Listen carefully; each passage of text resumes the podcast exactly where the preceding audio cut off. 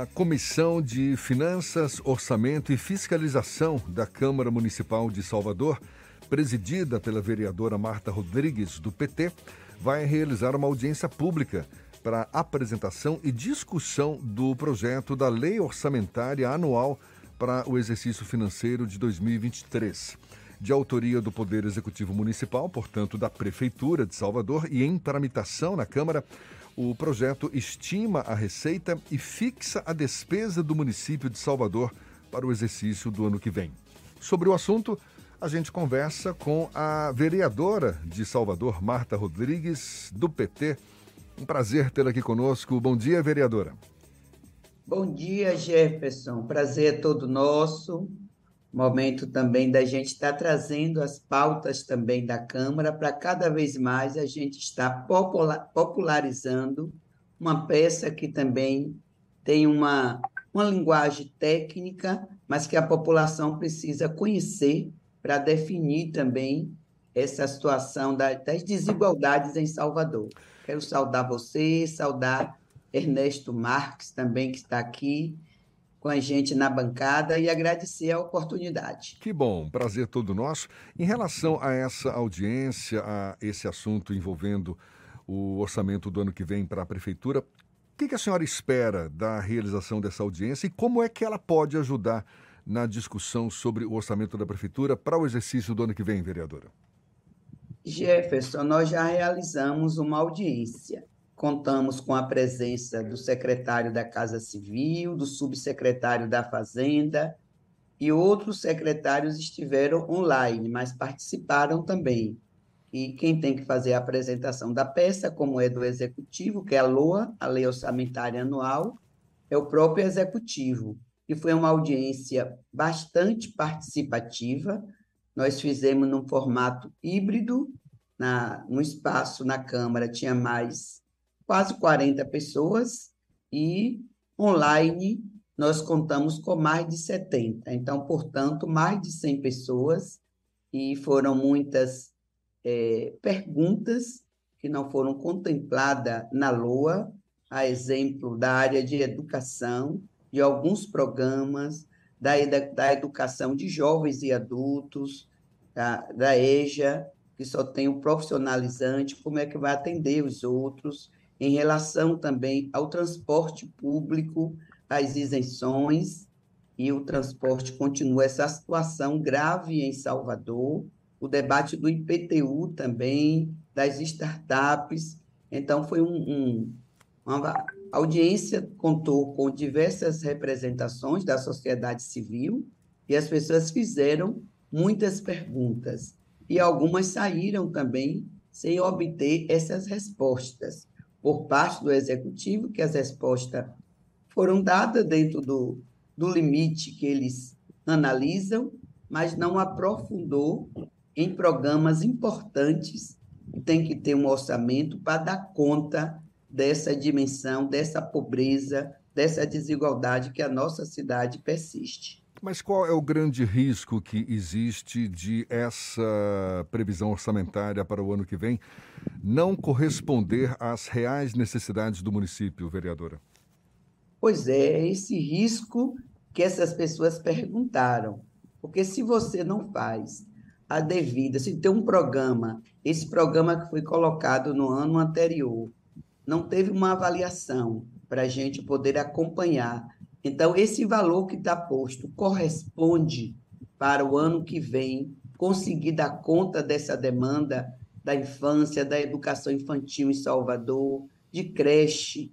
Esse é o risco, é que essas pessoas, as mães, os pais de família, continuem também mais um ano sem ter o acesso à creche para os seus filhos, à primeira infância, as pessoas também do transporte público, quando você tem isenção e o poder público não acompanha a melhoria deste transporte que lá atrás, quando foi feito todo o projeto que passou na Câmara e que nós votamos também, o nosso voto não foi favorável, da questão das isenções, que vai até, até 2025. A qualidade desse transporte não dialoga com a população. O que foi prometido lá atrás, no momento que assinou o TAC com o Ministério Público, ônibus com ar-condicionado, que ampliar. Então, a resposta que veio foi o quê? Foi em relação ao BRT, que está fazendo todo esse esforço, mas não respondem às pessoas que moram em bairro distante, que precisa de linha de microacessibilidade, uma linha que vai sair do seu bairro e deixar ele em outra situação para pegar um metrô, um transporte ou outro transporte, isso não foi respondido.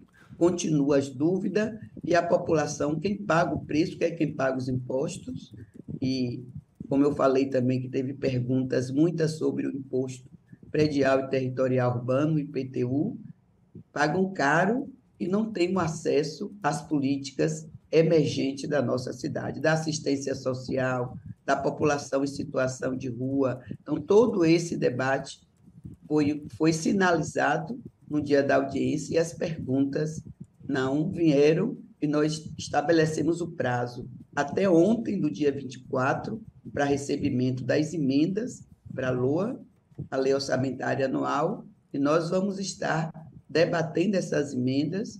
Eu espero que não aconteça o mesmo que aconteceu com a LDO, que é a Lei de Diretrizes Orçamentárias, que nenhuma das emendas da oposição foi aceita de ninguém, só tinha emenda mesmo da oposição. Então, nenhuma dessas emendas foram aceitas. Nós esperamos que para a LOA, a Lei Orçamentária Anual, tenha um olhar e que os representantes também, os vereadores que representam também a bancada do governo, faça essa justiça e essa reparação para o ano de 2023. Vereadora Ernesto Marques quer fazer uma pergunta para a senhora também. Pois não. Bom dia, Marta. Bom dia, Duas perguntas em uma, na verdade, duas perguntas em sequência, né? A senhora falava aí sobre o transporte. Esse ano a gente viu que o transporte quase foi a pique, a gente teve situações de a cidade quase travar por conta do, da, da, quebradeira de um dos, do, das três, dos três consórcios né, que, que atende a população.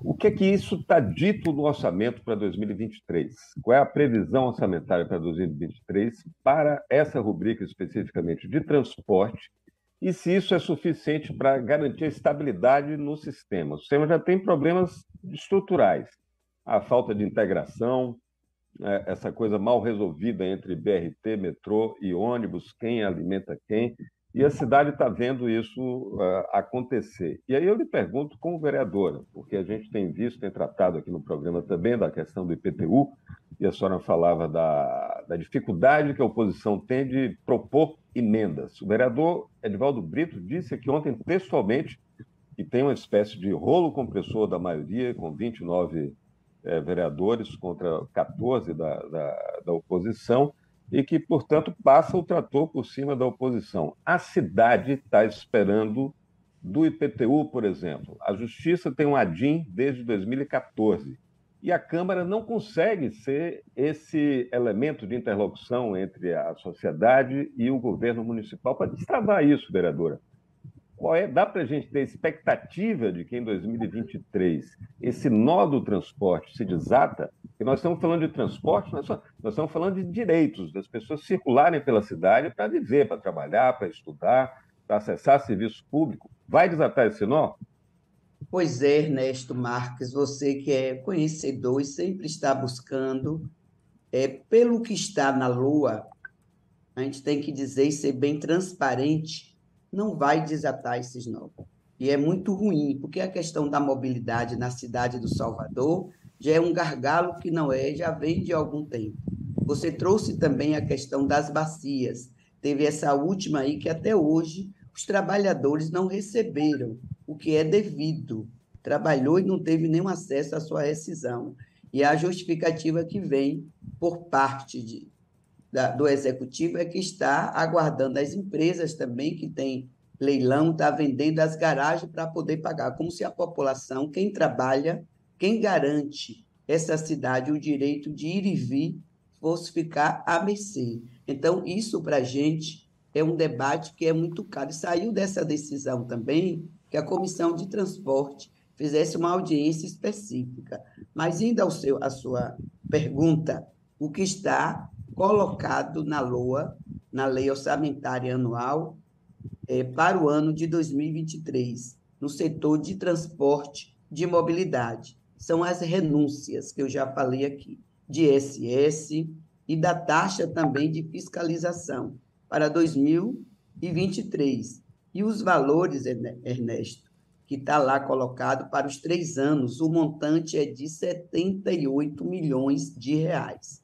Então, diante dessas renúncias fiscais, que quando o próprio secretário trouxe, ele tentou comparar também que o metrô da isenção, falei, secretário, estou aqui perguntando o que a população de Salvador, os munícipes, nos perguntam, espera da gente da Câmara um posicionamento. Então, estou aqui fazendo essa, essas indagações e o que está também dentro da peça orçamentária.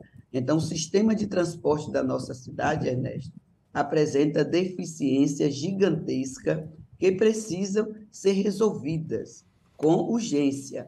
E aí ele remete também esse debate, como ele colocou, do governo federal, que não trouxe o repasse, mas o município também tem que ter suas iniciativas. Porque quando você permite discute e, dá, e a, apresenta renúncia para o setor de transporte, tem que ter também uma alternativa. Porque as pessoas que trabalham, estudantes que precisam também desse deslocamento, que a maioria se deslocam para chegar até o seu local, é através do transporte público. E quando a gente vê esse gargalo e não vê este compromisso em uma peça dessa que vai vigorar durante o ano todo de 2023, isso nos preocupa. Nós Agora, vamos... a senhora concorda com, com a tese do prefeito Bruno Reis? Ele tem feito muito essa luta nacionalmente, inclusive, junto com os demais prefeitos de, de capitais e grandes cidades, de que alguém tem que pagar essa conta. E os municípios, a gente sabe, as demandas para os municípios são enormes. E essa conta do transporte ela não tem como fechar se não tiver, de fato, dinheiro federal. A senhora concorda com essa tese, vereador? Concordo que tem que buscar recursos do governo federal. Eu defendo muito, Ernesto, a municipalidade, mas tem também que ter este olhar com diante do governo federal e o repasse. Como você bem falou, e eu disse isso na audiência, a questão não é só em Salvador. Em outras também, a gente está vendo essa situação em Feira de Santana, buscando aqui a Bahia, esses dois municípios. Mas o que a gente também questiona, para além dessa situação da verba que o governo federal tem que assumir são as transparências em relação a essas renúncias fiscais. Porque se você não discute, não mostra como essas renúncias, por quê, onde é que isso vai atingir? A população que paga ISS, que paga todas é, IPTU, e que a gente não conhece, nem a Câmara, nós não conhecemos. Então, fica para a gente uma incógnita muito grande sobre esses valores das renúncias fiscais. Então, cabe a gente também estar tá questionando como é que estão sendo feitas e se são benéficas para a nossa cidade. A senhora falava de Feira de Santana, mas talvez a grande resposta possa estar muito mais perto. Em Vitória da Conquista, já tem quase dois anos, ou até mais, que a prefeitura assumiu integralmente o transporte, ela banca, né? ela aluga uma frota, agora são 134 veículos, se não estou enganado, 140 veículos, para atender uma cidade de mais ou menos 350 mil habitantes, mas lá o município está bancando, eu não sei o tamanho do rombo, se é viável ou não, mas está lá rodando, o sistema está rodando. Será que não tem uma solução aqui na Bahia? Ou, ou como é que a prefeita Sheila Lemos conseguiu esse recurso? Ou o que é que está descoberto para cobrir a conta do transporte?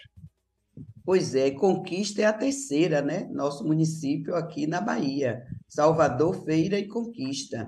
Então, é isso que nós solicitamos, tanto da agência reguladora, como também por parte do secretário de mobilidade e do próprio prefeito. Sentar à mesa e colocar para a gente. Eu espero que a, a prefeita deve ter feito isso lá e conseguiu eu não me aprofundei na situação de lá, mas eu trouxe feira, porque feira. Caso tá... para estudo. É, um caso para estudo, porque Feira de Santana também está passando por situações semelhantes de Salvador. É claro que Salvador tem uma gravidade maior, porque a população é bem maior do que a de Feira.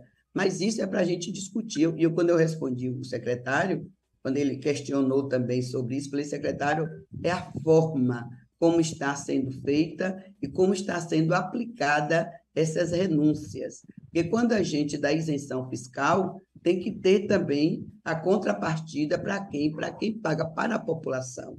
para os usuários do transporte público. Então, foi esse o nosso, as nossas indagações. Se a gente deixasse Jefferson e Ernesto, a audiência ia só se debruçar sobre transporte, mas uma peça orçamentária ela trata de toda a cidade. Mas para a gente perceber como a urgência e essa situação do transporte é de uma gravidade tamanha que as pessoas pediram para falar e a audiência para a gente escutar mesmo a população. Então, nós, em um determinado momento, eu tive que apresentar essa sugestão a gente fazer uma audiência, a comissão de transporte da casa, a realização de uma audiência específica, senão a audiência da Lua ia versar só sobre o transporte público da cidade. É, pelo então, jeito, a gente vê a gravidade e o tamanho. Pelo jeito, ainda são muitos os nós para serem desatados, por mais difíceis que sejam esses nós. Mas olha, muito obrigado, vereadora Marta Rodrigues, um prazer tê-la aqui conosco. A senhora que é presidente da Comissão de Finanças, Orçamento e Fiscalização da Câmara Municipal.